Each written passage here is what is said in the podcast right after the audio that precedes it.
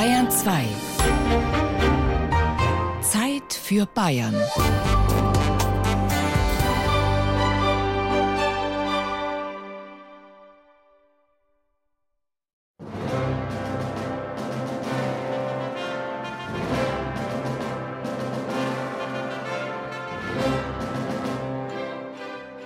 Der Traum vom Fliegen, er ist wohl so alt wie die Menschheit selbst. Seit ewigen Zeiten haben Tüftler versucht, es den Vögeln gleichzutun, mit Ballonen, gleitenden Flugmaschinen und schließlich motorbetriebenen Flugzeugen. So wie der fränkische Luftfahrtpionier Gustav Weißkopf, um den es im Musical Aeronauticus geht. Vom Boden abzuheben,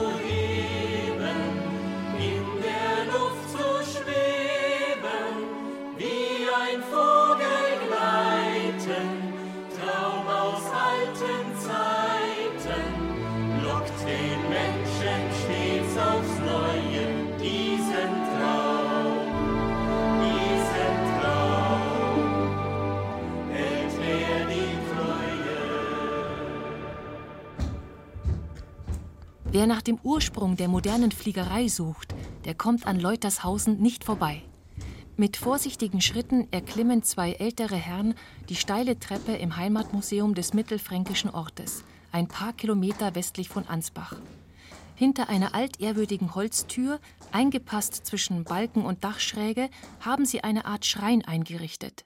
Ein Raum für den wohl berühmtesten Sohn der Gemeinde, Gustav Weißkopf, den ersten Menschen, der ein voll funktionstüchtiges Flugzeug mit Motorantrieb in die Luft brachte.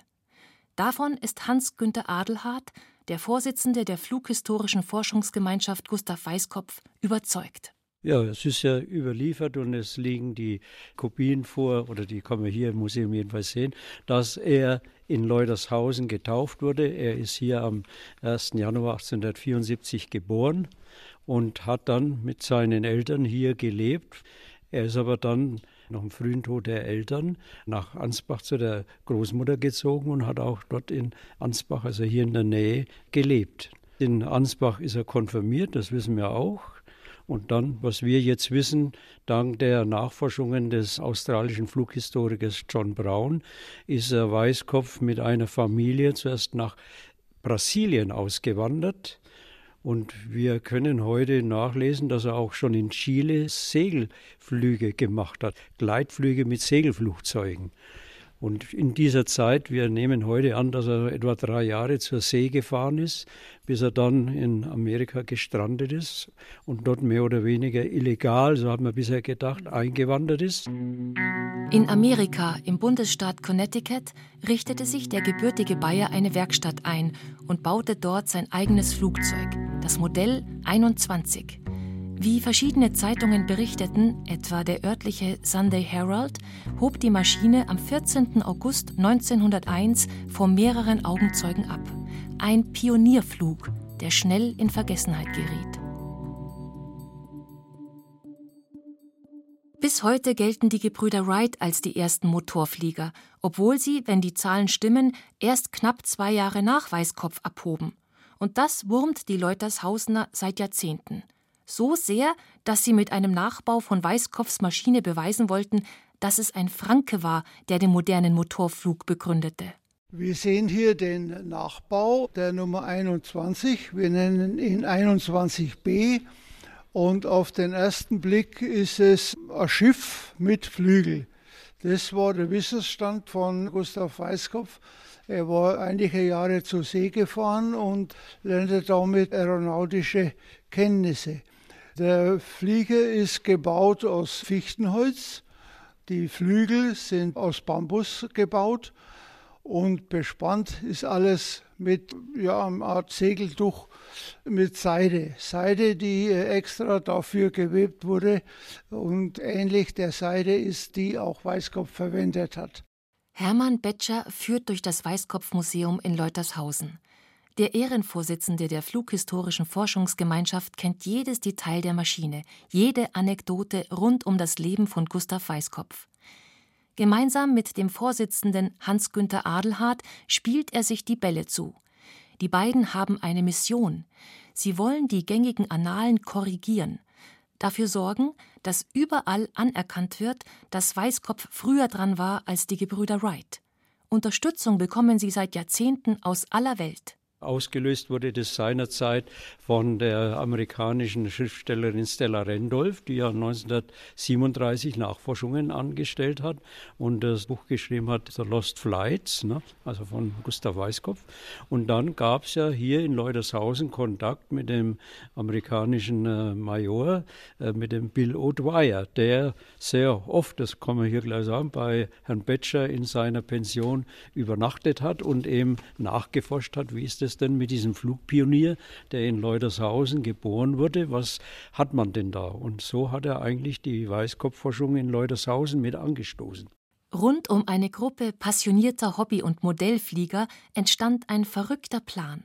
Weißkopfs Flugzeug möglichst originalgetreu nachzubauen und in die Luft zu bringen. Zwei Jahre lang wurde gewerkelt. Dann war die Maschine komplett nachgebaut, erinnert sich Hermann Betscher. Zuerst hatte man nicht an die Flucherprobung gedacht, aber als das Flugzeug dann fertig vor uns stand und wir überzeugt waren, dass Weißkopf geflogen ist mit einem solchen Flugzeug, dann kam der Wunsch hoch, jetzt müssen wir es auch ausprobieren. Und wir hatten Glück, wir fanden einen professionellen Piloten, der sich bereit erklärt hatte, er war fasziniert von dem Fluggerät hier und er hat gesagt, das fliege ich. Und das war der Herr Philipp und der war in Manching tätig auf der Wehrtechnischen Dienststelle. Und durch ihn kamen wir dann auch an den Flugplatz ran und konnten dort das Flugzeug einmal unterstellen. Danach wurde vier Jahre lang getestet. Wenn das Wetter günstig war, kam der Anruf, wir testen jetzt und dann wir waren schon immer sprungbereit, sind dann ins Auto rein und runter, um die Tests zu begleiten.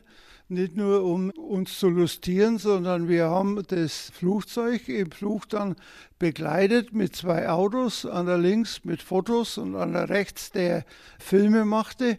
Wir wollten ja unbedingt feststellen, wie sich das Flugzeug verhält und wollten auch Dokumentationen schaffen, die wir von Weißkopf nicht hatten. Denn offiziell ist bis heute nur eine Grafik erhalten, die den Erstflug aus dem Jahr 1901 zeigt. Darauf beruft man sich auch in der traditionellen Geschichtsschreibung, wenn bis heute aus Mangel an gegenteiligen Beweisen die Gebrüder Wright als die ersten Motorflieger genannt werden. Hans Günther Adelhardt will dies nicht gelten lassen. Ich bin überzeugt, dass es Bilder gibt, die aber nicht herausgegeben werden, denn wir wissen heute, dass Journalisten berichtet haben, diese Bilder gesehen zu haben. Auch die Nachkommen von Gustav Weißkopf erzählen, dass es ein Bild gab, das beim Großvater in der Werkstatt hing. Damals waren es allerdings alles Bilder von Glasplatten. Und ich bin überzeugt persönlich, dass diese Glasplatten in Amerika vorhanden sind, wahrscheinlich im Smithsonian, aber gesehen wurden sie. Und die Werkstatt von Gustav Weißkopf ist damals ausgebrannt, dann sind auch die Bilder natürlich verbrannt. Beim Testbetrieb des Nachbaus sollte das nicht mehr passieren. Und erst recht nicht beim ersten Flug unter den Augen und vor allem den Kameras der Öffentlichkeit. Im Februar 1998 war es dann soweit. Vor Dutzenden von Journalisten und Fotografen hob die Maschine in Manching ab und drehte eine Platzrunde, erzählt Hermann Betscher stolz. Wir wussten aus der Vergangenheit, dass die Leute das, die Fachleute das sehen wollten. Wir haben in vielen Dokumentationen vorgestellt, dass das Flugzeug fliegt oder flog bei Weißkopf. Aber ich habe dann letzten Endes als Verantwortlicher dieser Tests gesagt, es genügt nicht, dass wir jetzt das wissen, dass wir es gesehen haben. Wir müssen es unbedingt den Medien vorstellen. Und dann ist Horst Philipp 1000 Meter geflogen wendete das Flugzeug und flog 1000 Meter zurück. Und das in Manching, in Sichtweite eines Museums, das einem anderen bayerischen Luftfahrtpionier gewidmet ist. Eine Generation nach dem Auswanderer Gustav Weißkopf startete Willi Messerschmidt als junger Bursche seinen persönlichen Traum vom Fliegen, erzählte er später in einem Interview. Durch meine Flugmodelle etwas bekannt geworden, hat mich Regierungsbaumeister Hart aufgefordert, ihm als Hilfskraft für seine Gleitflugversuche, die er damals bei Bamberg durchführte, zur Verfügung zu stehen. Ich habe dies mit der ganzen Freude gemacht, die ein Junge für eine so neue Sache aufbringen kann. Meine freien Nachmittage, meine Samstage und Sonntage und die Ferien habe ich von nun an ganz der Gleitfliegerei gewidmet. Habe fest mitgebaut und war stolz, als ich mit 15 Jahren im Jahre 1913 meinen ersten Alleinflug machen durfte. Dann kam der Erste Weltkrieg. In dieser Zeit gab es auch schon eine bayerische Luftwaffe.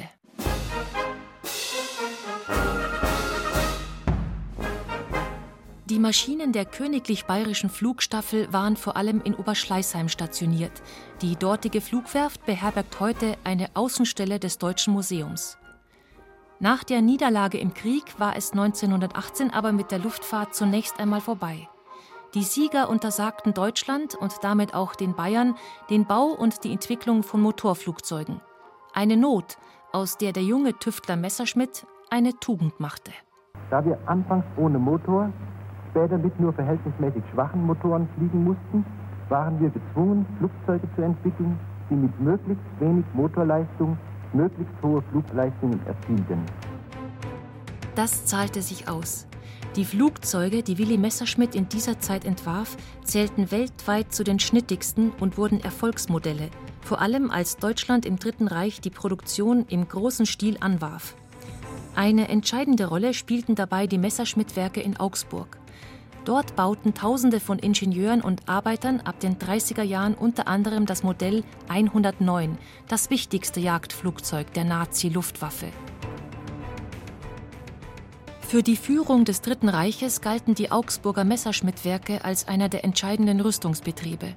Deswegen trat dort auch in den 40er Jahren Albert Speer, einer der wichtigsten Vertrauten Hitlers, vor die Belegschaft und die Mikrofone mit Wirkung vom heutigen Tage hat der Führer zu Pionieren der Arbeit ernannt.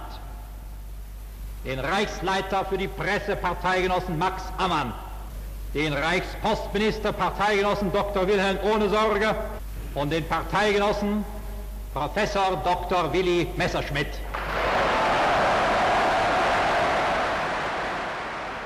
Wie wichtig die Augsburger Kampfflugzeuge für die Eroberungskriege der Nazis waren, das zeigen die Schmeicheleien, mit denen Albert Speer in dieser seltenen Aufnahme Willi Messerschmidt lobte. Sie, Parteigenosse, Professor Dr. Messerschmidt.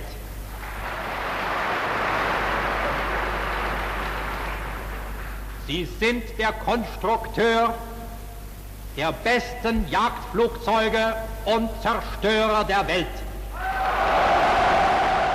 Spätestens zu diesem Zeitpunkt war Bayern einer der wichtigsten Standorte der deutschen Luftfahrtindustrie geworden. Zuvor wurden vor allem am Bodensee und an den Küsten Zeppeline und Flugzeuge im großen Stil gebaut.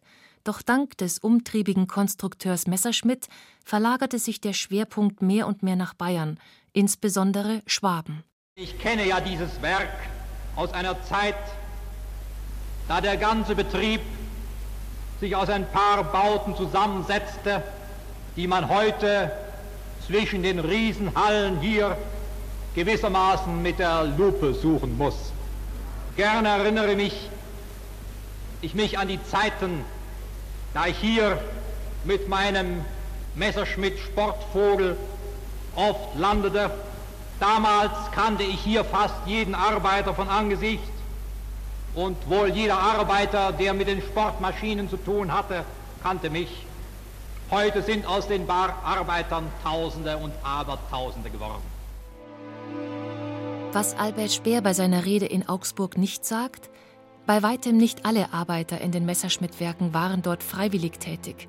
Während des Krieges wurden in den Werken und Versuchsflugplätzen der bayerischen Luftfahrtindustrie Zehntausende Zwangsarbeiter und KZ-Häftlinge eingesetzt. Wie viele davon starben, ist bis heute nicht völlig geklärt. Denn gerade in den letzten Kriegsmonaten wurden Dokumente vernichtet, ganze Projekte gerieten in Vergessenheit. Gegen dieses Vergessen kämpft Hans-Peter Engelbrecht. Er hat in den vergangenen Jahrzehnten die Geschichte einer geheimen Messerschmitt-Flugzeugfabrik rekonstruiert, die noch kurz vor Kriegsende im Wald bei Zusmarshausen errichtet wurde. Heute existieren vom Werk Kuno 2 nur noch ein paar halb überwachsene Betonfundamente. Wir sehen hier den Eingang zur Werkshalle. Also da, wo die Flugzeuge fertig rauskamen. Heute sieht man noch die Betonteile vom Eingangstor und eine riesige, etwa drei Meter Durchmesser, runde Betonplatte, eingefasst durch einen Betonring, dessen Nutzen wir noch nicht genau wissen. Wir vermuten, dass wenn die Flugzeuge aus der Halle herauskamen, auf diesem Rundell gedreht wurden, damit sie dann vorwärts über ein Fahrzeug rausgezogen wurden. Es ist ein eiskalter Wintertag in den Wäldern westlich von Augsburg. Im Hintergrund ist das Rauschen der Autos auf der Autobahn A8 zu hören, während Hans-Peter Engelbrecht durch den Schnee stapft. Der pensionierte Lehrer aus Zusmarshausen hat in den vergangenen Jahren die vergessene Geschichte der Flugzeugfabrik im Wald aufgearbeitet. Beziehungsweise er ist dabei, diese aufzuarbeiten. Denn bei seinen zahlreichen Auftritten und Vorträgen kommen aus dem Publikum immer neue Schnipsel Wissen ans Tageslicht. Allerdings weiß Engelbrecht, dass es auch ein Rennen gegen die Zeit ist. Denn die meisten Zeugen leben nicht mehr oder sie können oder wollen sich nicht erinnern so wie ein ehemaliger Offizier, dessen Adresse Engelbrecht mühsam recherchiert hat. Ja, äußerst schwierig. Das waren eigentlich alles Zufallstreffen. Ich habe mit vier Zeitzeugen noch sprechen können, von denen lebt aber nur noch einer. Aber es war interessant, weil dadurch haben wir die Dinge erfahren, die die anderen Leute nicht wussten oder nicht wissen wollten. Wir haben erfahren, was hier gemacht wurde, wer hier gearbeitet hat, was die einzelnen Fundamente bedeuten, wenn wir auch nicht alle wissen, aber dadurch haben wir eine ganze Menge erfahren. Was historisch belegt ist, in dem Wäldchen an der Autobahn wurden Düsenjäger montiert. Die Messerschmittwerke in Augsburg und Regensburg waren ausgebombt. Deswegen wurden notdürftige Behelfsfabriken in Wäldern hochgezogen. Man musste sich ja schützen vor den Luftangriffen der Amerikaner. Deswegen baute man zuerst Kruno 1 gegenüber dem äh, Flughafen Leipheim. Der wurde dann allerdings, weil er zu nah am Flughafen war, auch bombardiert. Und dann begann man hier mit Kuno 2 bzw. mit Obertraubling bei Regensburg und hat dort produziert und gleichzeitig wurde dann angefangen, Riesenbunker zu schaffen. Einer ist ja fast fertig geworden, Weingut 2 in Igling bei Landsberg. Und das war eigentlich langfristig gesehen die Stelle, wo die Flugzeuge in Zukunft gebaut werden sollten und aus der Deckung raus gleich zum Angriff fliegen.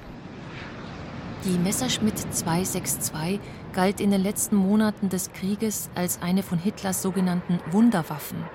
Sie war den Kampfflugzeugen der Alliierten weit überlegen. Allerdings hatte die deutsche Luftwaffe zu wenige dieser Flieger und kaum erfahrene Piloten. Dennoch unternahm man enorme Anstrengungen, um die Maschinen zu montieren. Die Flugzeugteile kamen aus ganz Schwaben, von Oberstdorf angefangen, aber auch aus Wien, aus Thüringen, von überall und kamen über Autobahn- und Eisenbahnzüge hierher und wurden dann hier über Waldwege reingeliefert, von hinten in die Halle und dort wurden sie sofort verarbeitet. Die Maschinen wurden dann, wenn sie fertig gebaut waren, rausgezogen auf die Autobahn. Auf der Autobahn wurden dann die Kompassinstrumente des Flugzeuges einjustiert in einem eigenen Bau, der heute unter der neuen Autobahn liegt. Dann ging es noch Richtung Westen vor in die Schießanlage. Vorher hier in der Nähe wurden die Turbinen ausprobiert. Sie liefen einen Tag im Leerlauf und einen Tag auf Vollschub.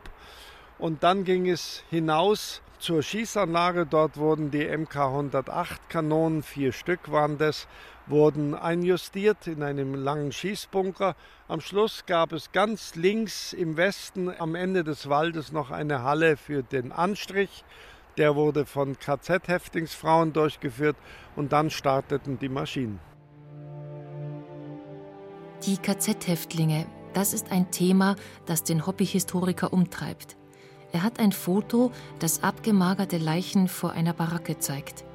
Engelbrecht vermutet, dass die SS kurz vor dem Abzug noch Häftlinge ermordete, weil sie gefährliche Zeugen waren. Untergebracht waren diese Ermordeten zuvor wohl in der Nachbarschaft. In Burgau gab es ein Außenlager des Konzentrationslagers Dachau. Von dort kamen auch die Zwangsarbeiter, die das Waldwerk Kuno II bauten und tarnten – damit es für amerikanische Flieger unsichtbar wurde. Der Mittelstreifen wurde von KZ-Häftlingen herausgenommen. Wir haben eine genaue Planung. Wir haben Planskizzen, wie lang der rausgenommen wurde. Der wurde betoniert und grün angestrichen. Aus der Luft war der Unterschied nicht mehr zu erkennen.